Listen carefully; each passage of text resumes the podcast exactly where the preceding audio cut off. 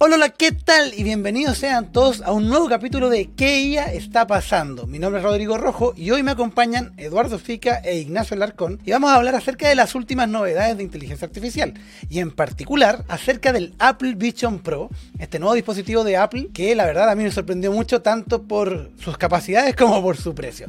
Eduardo, Cuéntanos un poquito de qué se trata este dispositivo y cómo se vincula con la inteligencia artificial. Efectivamente, la semana pasada hubo algunos anuncios por parte de Apple, presentaron diferentes productos y dentro de los más interesantes estuvo este dispositivo que le llaman casi revolucionario, que son unos lentes de visión mixta principalmente ya que integran un poco de realidad con también los lentes de visión realidad virtual. Bueno, primero que todo tenemos un gran precio, también al ser de Apple tienen una buena integración con todo lo que es el hardware y software de Apple, permiten integrar fácilmente los dispositivos como el iPhone, los MacBooks y todo el soporte tecnológico que viene detrás, así que dicen que va a ser una revolución a tal nivel como lo fue en su tiempo el iPhone o como fue mucho tiempo atrás el MacBook. Dentro de todo, creo que es una herramienta que puede parecer un poco suspicaz, es un poco escéptico el uso, porque ya se han visto algunos lentes de realidad virtual, ejemplo tenemos Facebook, pero ahora queremos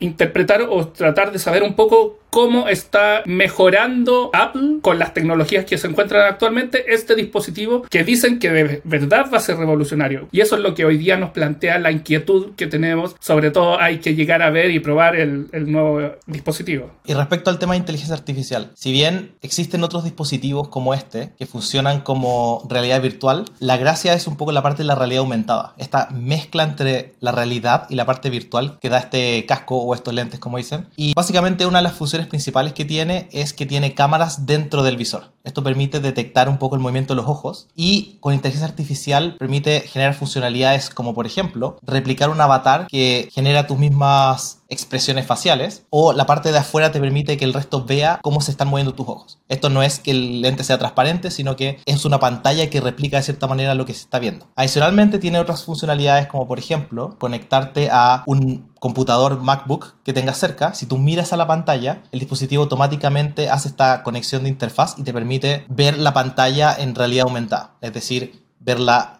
flotando básicamente en tu habitación. Y es básicamente esta y muchas otras funciones las que funcionan con inteligencia artificial. A mí me llama la atención un poco esto de que vas a estar en el sillón, ¿cierto? Con los lentes, pero con gente frente a ti. Yo creo que ahí está la, gracia, porque hacían una demostración, ¿cierto? En donde estaba ella con los lentes viendo a su niña en el sillón, y lo encontré bien, bien, particular.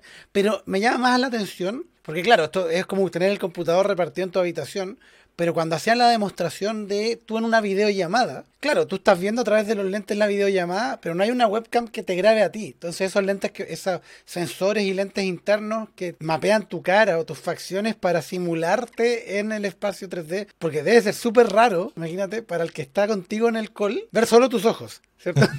te amplía con inteligencia artificial. Y creo que eso tendría que verlo en la realidad porque creo que igual es un poquito perturbador. Me lo imagino bien, bien, bien complejo. Y ahí quería preguntarles también relacionado a eso, ¿cómo ven ustedes que esto puede impactar en la forma en que, en que se trabaja, en la forma en que, en que interactuamos? Porque este dispositivo debiese ser algo nuevo versus, por ejemplo, trabajar frente a un computador como estamos grabando ahora el podcast o con un dispositivo móvil. A mi punto de vista, dentro de todas las reuniones que tenemos normalmente en el teletrabajo, generalmente se ve muchas veces que está la cámara apagada y simplemente tú escuchas un audio. En ese sentido yo creo que podría ir más o menos relacionado por ese lado. Como tú decías, solo ver los ojos, quizás se me imagina alguna especie de un filtro, estos típicos filtros de Instagram que te cambian los personajes. Entonces se me imagina que puedes hacer, poner un personaje, un avatar, lo que sea, va a ser un poco más extraño, efectivamente, pero siento que eh, la gran diferencia aquí es que vas a poder tomar una reunión en casi cualquier lado. Efectivamente, cuando tú tienes el celular, quizás es un poquito más incómodo en el tema de que el celular es más pequeño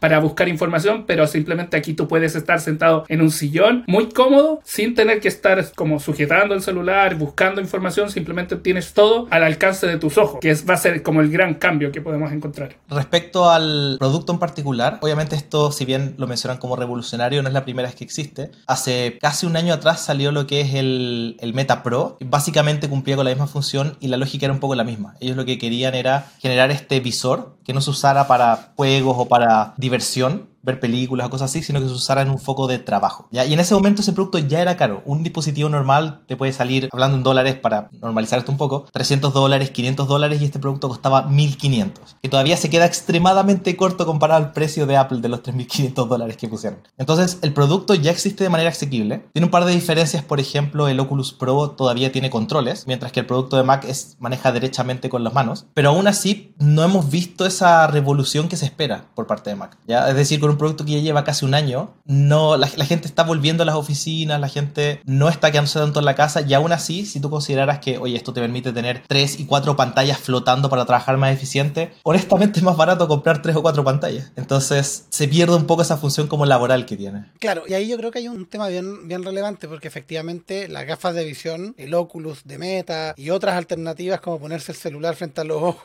con un lente, al final no tienen la, la dificultad del acceso, porque todo lo que ha estado haciendo Meta con, su compañía Oculus, que ha desarrollado estos lentes, lleva hartos años, lleva unos 5, 6, 7 años atrás desde el primer Oculus, y al final del día no ha tenido una adopción masiva, a pesar de que ahora el costo es bastante más barato, ¿cierto? Cuesta 500 dólares aprox, 300 la versión de entrada probablemente, y eso hace que quizás esa visión de futuro del metaverso y de, y de, estar conectados a través de esto con otras personas no sea el camino, o no sea la, la forma en que esperamos que se relacione la gente en el futuro. ¿Cómo lo ven ustedes? ¿Creen que es una buena apuesta y que al final del día, en 10 años más, la gente va a estar interactuando a través de estos dispositivos más que a través del celular? Yo creo que es posible, pero hay que tener en consideración que el mismo Meta, que fue el que empezó con todo este tema del, metaverso, ¿cierto? Ellos mismos empezaron a apostar por la inteligencia artificial por sobre este tema de realidad aumentada y realidad virtual. Entonces tenemos como acá los pioneros diciendo, ¿sabes qué? Nosotros no creemos que este es el camino. Entonces es interesante ver cómo Apple sí eligió ir por ese lado y cómo ellos creen que esto se va a desarrollar. Por mi lado, también soy bien escéptico en el sentido, algo que mencionaba Ignacio, que efectivamente podemos ver que todavía la presencialidad está marcando terreno muy grande, o sea, todavía eh, se prefiere mucho más la presencialidad del uno a uno, el, el, compartir en una oficina, más que esto de la telemática, de las reuniones vía Zoom, a pesar de que a veces sirven para salir al paso, pero yo lo veo complementarios al trabajo. No veo que esté sustituyendo a full, todavía por lo menos dentro de los dos, tres años siguientes, pero hay que ir viendo también cómo va evolucionando la industria. Meta ya se había adelantado, anunció el tema del metaverso en su momento y simplemente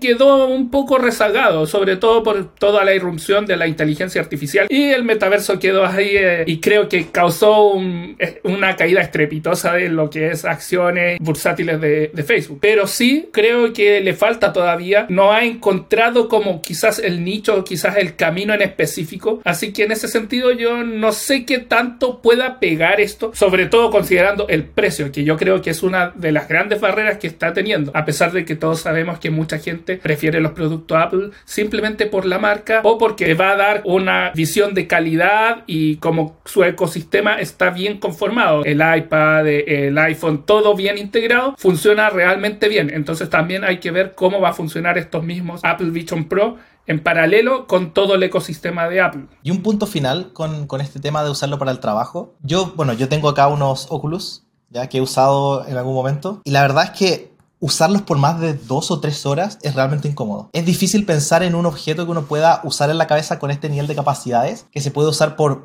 ocho horas de correo, que es básicamente lo que dura una jornada laboral en la mayoría de los países. El Apple Vision Pro tiene una batería que dura dos horas y si quieres seguir ocupándolo, vas a tener que ocuparlo enchufado con un USB-C, que ellos magistralmente en las tomas lo trataban de ocultar por el lado del cuello. Era bien, bien interesante. Y, yo creo que también hay un tema que efectivamente tiene que ver con esto del tema de, de cómo trabajamos. Estamos viendo, mira, miradas contrapuestas, miradas que están apostando por volver 100% a la presencialidad luego de la pandemia del COVID-19, otros que están apostando full remoto y muchos que están en el mundo híbrido, donde al final las cosas uno a uno o personales o reuniones y cosas las están tomando presencial en la oficina y luego dejan el remoto para el trabajo profundo. Entonces, al, al encontrarnos en este debate me pasa también que la apuesta por el metaverso a través de Facebook y otros actores se vuelve un poco más compleja también porque claro, en la pandemia era, una, era un camino real, visible, pero fuera de la pandemia no tanto.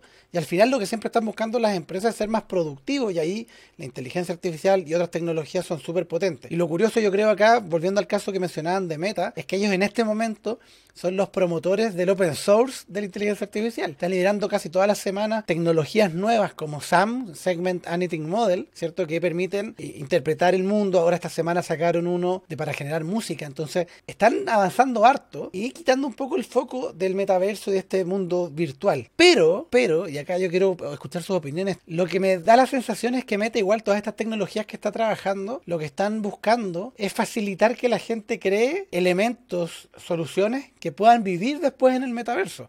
Porque, por ejemplo, crear el mundo 3D es complejo, pero si ahora tú tienes lentes o tienes tecnología de inteligencia artificial que mapea el mundo real y lo transporta para allá, puedes dibujar el 3D del mundo y llevar los elementos y crear más estímulos dentro de este metaverso. Puede que sea más fácil también en cinco años más decir, oye, ¿sabéis que ahora el metaverso es otra cosa? Entonces yo creo que ahí también hay una apuesta de, de aplazar el metaverso, entre comillas, más que cancelarlo, para que sea más fácil acceder a él en el futuro. No sé cómo lo ven ustedes. En ese sentido yo comparto esto quizás de aplazar, como si tú veías hace 10 años atrás cómo se iba formando o incluso cuando presentaron el metaverso y presentaban sus avatares, igual era un poco extraño, era como medio creepy por decirlo.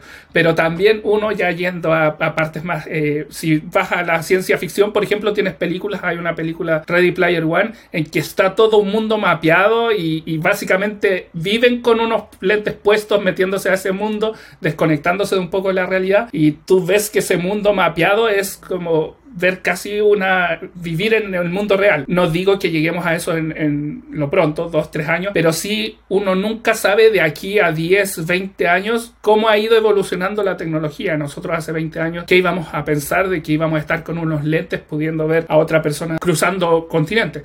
Entonces es muy... perdón, pero hace, hace 20 años atrás, para que se haga una idea la gente, porque esto se nos olvida, Hace 20 años atrás estábamos viviendo en 3G. Teníamos celulares que no tenían la capacidad que tienen hoy. Se nos quedaba pegado. Teníamos que pausar el video en YouTube para que cargara. O sea, ese es el mundo de hace 20 años. Ya para que se haga una idea la gente que está en la casa. Sí, es verdad, la tecnología ha avanzado demasiado rápido y por eso también a veces puede asustar un poco cómo va evolucionando cada vez la inteligencia artificial que va aprendiendo por sí mismo. Estos mismos lentes que cada vez están mucho más sofisticados y podemos ver que, como, como dicen, efectivamente, uno no sabe si de aquí a 5, 10, 20 años vamos a poder ponernos unos lentes y vivir casi en la realidad. Actualmente tenemos, por ejemplo, unas herramientas. Yo normalmente me gusta ver el Google Maps y veo este Street View para ver ciertas ubicaciones y es simplemente como casi ir para allá, pero quién sabe si en ese momento con los lentes ya el Street View va a poder permitirte caminar casi virtualmente por esas calles que en tu vida habías pensado visitar. E, eso me llama mucho la atención. Mira, lo que yo veo como a futuro son dos cosas muy importantes para mí. Uno es la accesibilidad, no necesariamente de adquirir estos productos, sino para la gente que tiene problemas para ir a trabajar, tiene problemas para moverse, problemas de salud y que no puede salir de sus casas. La accesibilidad que estos productos le dan para poder trabajar. Y lo otro, que quizás nosotros no lo vemos mucho porque no es de nuestro rubro, pero por ejemplo, la realidad aumentada tiene muchas funcionalidades increíbles para gente que trabaja, por ejemplo, en diseño industrial. Ya poder tomar las piezas, poder armar toda la parte de ingeniería. Entonces, si bien quizás, quizás para lo que es el ambiente como de trabajo de oficina, no tenga tanto impacto en el corto plazo, podemos ver avances gigantes para otras industrias.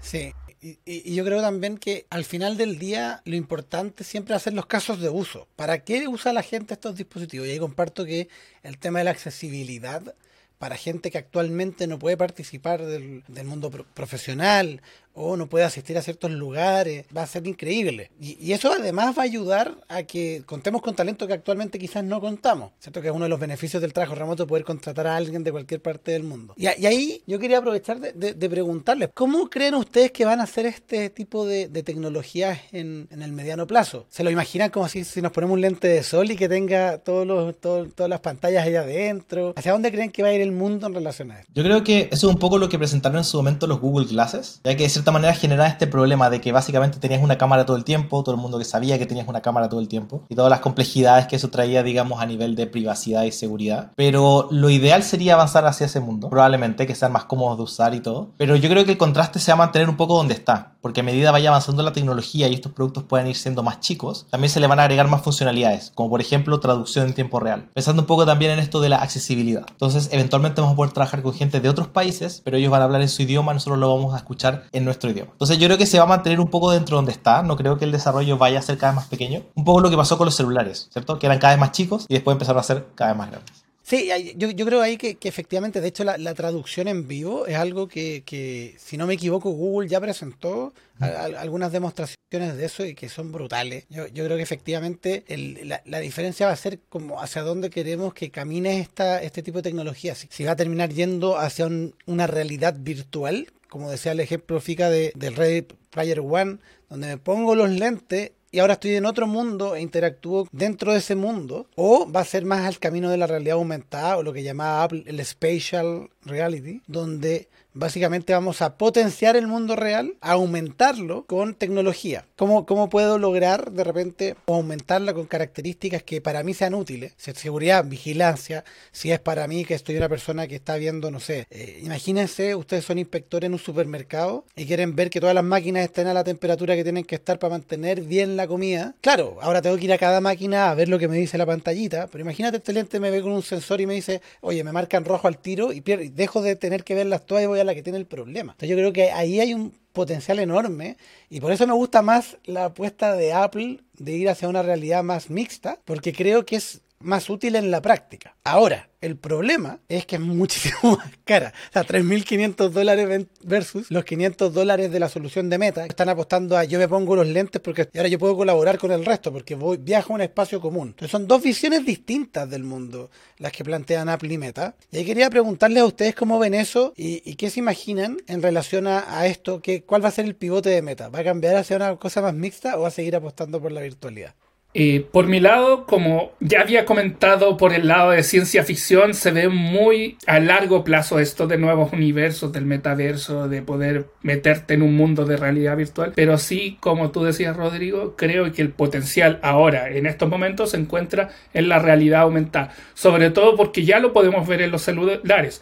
Muchas veces este tema de traducción simultánea, tú con la cámara del celular puedes ver un texto en cualquier idioma, ver lo que está diciendo. Está el Google Lens, que es una aplicación de Google que tú pones una imagen y te va identificando qué obra de arte es o qué raza de perro es o qué árbol o planta estás tratando de identificar que son muy útiles para ampliar un poco tu conocimiento, a ir aprendiendo a medida que vas eh, viendo el mundo. Entonces es súper interesante poder ponerse los lentes, poner un modo, así como quiero identificar plantas y que te vaya, vayas recorriendo como un parque, te vaya diciendo qué tipo de árbol es, o no sé, en un supermercado que te pueda ir dando los datos de calorías, información nutricional sobre ciertos productos. Es súper interesante todo el potencial que se puede ir otorgando y sobre todo implementándolo o potenciándolo aún más con la inteligencia artificial, que yo creo que es a lo que quiere apuntar Apple igual fin. Yo tengo dos visiones acá. Por un lado, la, ambas funcionalidades existen en una medida mucho más baja. Ya nosotros tenemos lo que es eh, VRChat, que es de cierta manera este mundo virtual donde la gente se conecta interactúa, gente de todo el mundo. Y por otro lado también tienes funcionalidades de realidad aumentada. De hecho, Meta tienen funcionalidades de realidad aumentada porque tienen cámaras para poder ver afuera. Solo como un ejemplo, existe una aplicación donde uno se pone el casco, mira un piano y te detecta qué tecla estás tocando y básicamente te va mostrando qué teclas tocar. Entonces, tenemos estos dos caminos que ya existen y como dijeron en su minuto, tenemos el desarrollo de la inteligencia artificial que ayuda a que los mundos que se generan en la realidad virtual sean mucho más realistas y por otro lado que las funciones que nosotros tenemos con realidad aumentada sean más prácticas. Entonces yo creo que va, avanzando un poco en paralelo y yo me inclino un poco más a lo que decía Rodrigo en su momento de efectivamente la parte de realidad aumentada es más funcional en el día a día. yo creo que eso va a ser un poco el foco principal mientras se equipara de cierta manera la parte de realidad virtual a llegar a este punto que mencionaba Eduardo de number one, digamos. Al final lo que mueve la adopción de una tecnología es principalmente qué tan fácil es usarla, qué tan bueno es el output que te entrega esa tecnología al usarla y la facilidad de acceso a esta tecnología. Entonces, la tecnología es muy cara, va a ser difícil entrar. Si en verdad no te aporta a lo que tú haces en el día a día, no la vas a usar. Hay herramientas que son súper buenas, por ejemplo, para análisis de datos, pero es un cacho ocuparla. Entonces no lo haces y sigues con el Excel, porque el Excel es tu amigo de siempre, ¿cierto? Que te hace el buscar B y te ayuda con sumar puntos y punto conjunto. Entonces, al final del día, si efectivamente estas tecnologías como quieren lograr la adopción, tienen que superar esas barreras. Y ahí lo que me preocupa es que la de Apple, obviamente ellos están apostando en grande como siempre, están en 3.500 dólares, que no es barato. Entonces, los early adopters probablemente las vamos a comprar, pero es difícil que tenga una adopción masiva en ese lado. Ahora, quizás sí lo bueno es que al generar demanda, porque al final la gente va a querer probar esto, van a ver y Apple probablemente, o sea, Meta probablemente se meta por el lado y diga, oye, yo tengo el Quest que vale un 10% de eso, participa, ven, entra, ¿cierto? Y tenemos unas tecnologías desarrolladas hace rato.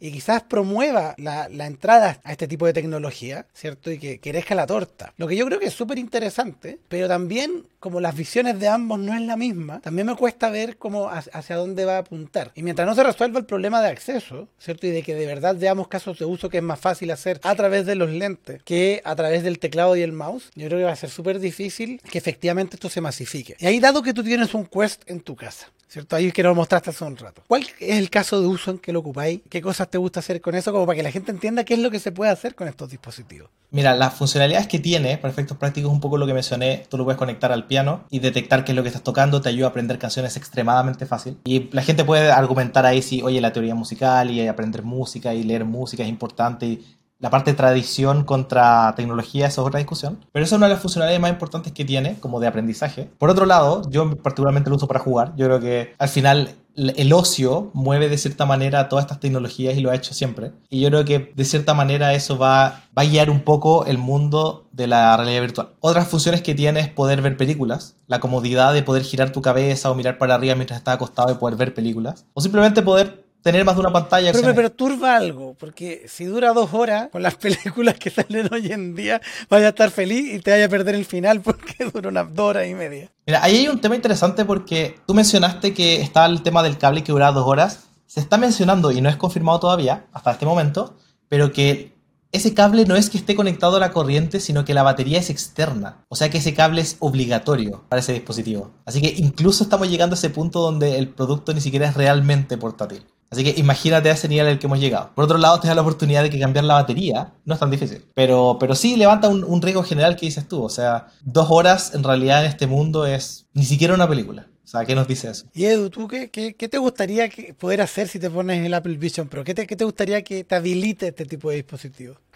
Sí, mira, en mi caso yo, por ejemplo, no he probado jamás un dispositivo de realidad virtual, no tengo óculos, así que la verdad es un mundo completamente nuevo para mí. Sí, como mencioné, he utilizado herramientas de realidad aumentada con el celular, en su momento me gustaba ver las constelaciones de las estrellas con el Google Skyview. Eh, entonces creo que, mm, primero que todo, me gustaría como ver la sensación de poder interactuar, sobre todo con, quizás no una película, pero sí estos videos que tienen hartos efectos, que son como casi tridimensionales, bien inmersivos, que te permiten como vivir casi una aventura épica que quizás tú no puedas tener. Entonces son como mucho más experimentales en el sentido de que, no sé, puede estar como escapando de algún volcán o alguna isla en erupción. Y, no sé, como que se me imagina por ese lado como experiencias inmersivas, estos típicos eh, cines 7D que ponen en los malls y que se me imagina por ese lado. Sé que es algo bien simple y yo creo que es algo que se puede ir haciendo dentro de, de, la, de la tecnología que existe hoy en día. Pero eso más que nada y también ir utilizándolo como para reforzar, como decía, el tema de la realidad aumentada, para ir apoyando cuando uno va explorando, ir visitando lugares, conociendo diferentes eh, temas que puedan ir profundizando más. Eso principalmente. Me gusta porque lo que dice Fika es siempre sus ejemplos son como si se pusiera el gorro. Yo me imagino que terminamos de grabar el podcast, agarra su gorro de Indiana Jones y sale allá en el tour de Chile a explorar.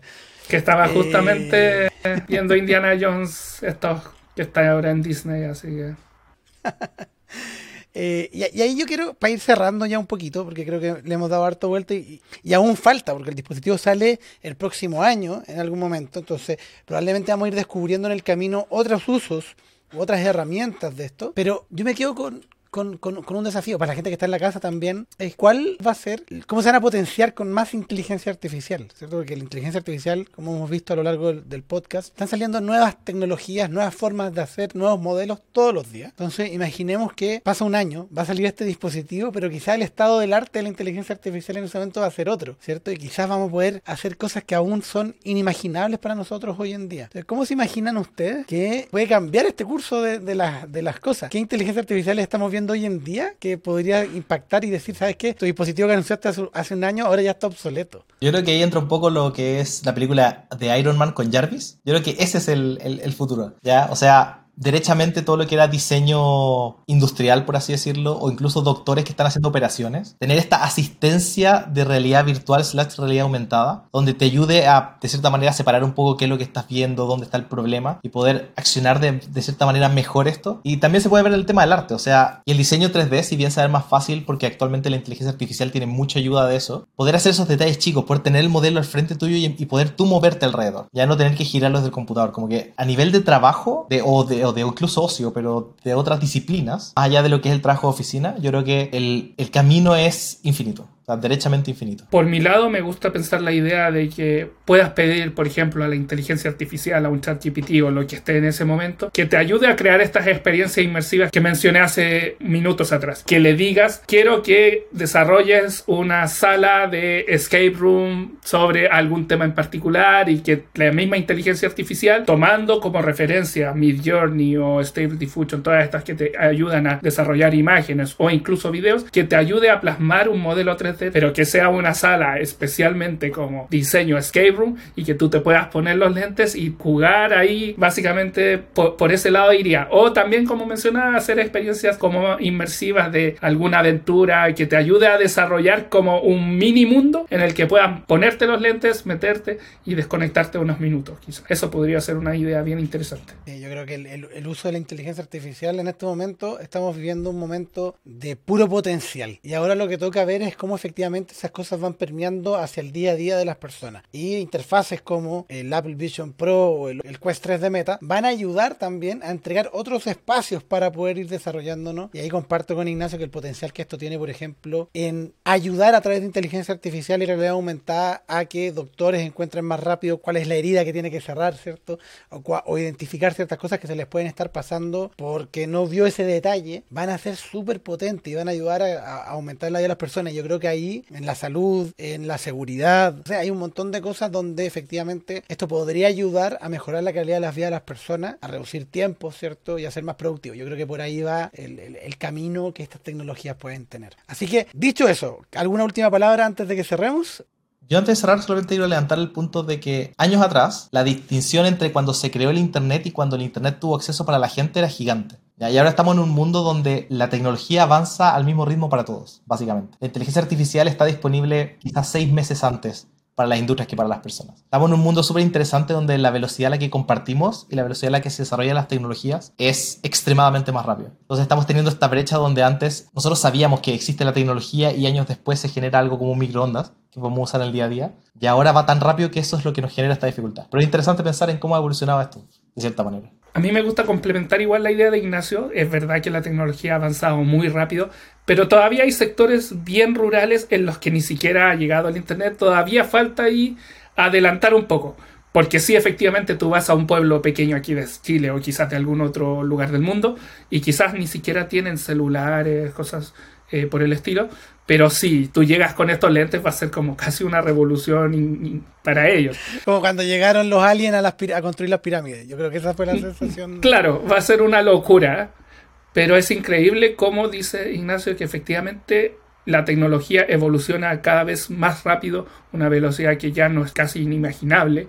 O sea, en un año la inteligencia artificial, todo lo que ha evolucionado, o incluso todos los dispositivos de almacenamiento que antes para guardar una información tenías 1.44 megas en un disquete y ahora puedes almacenar gigas y, teras en un disco duro más pequeño, es de verdad abrumador, creo. Entonces, a veces asusta, como siempre dice nuestro amigo Jonathan, eh, pero igual es interesante ver cómo va avanzando la tecnología, es eh, cada vez más sorprendente. Y quiero quedarme con esa última frase, la tecnología es cada cada vez más sorprendente y lo interesante de eso es dejarse sorprender y mirarla con ojos de niño.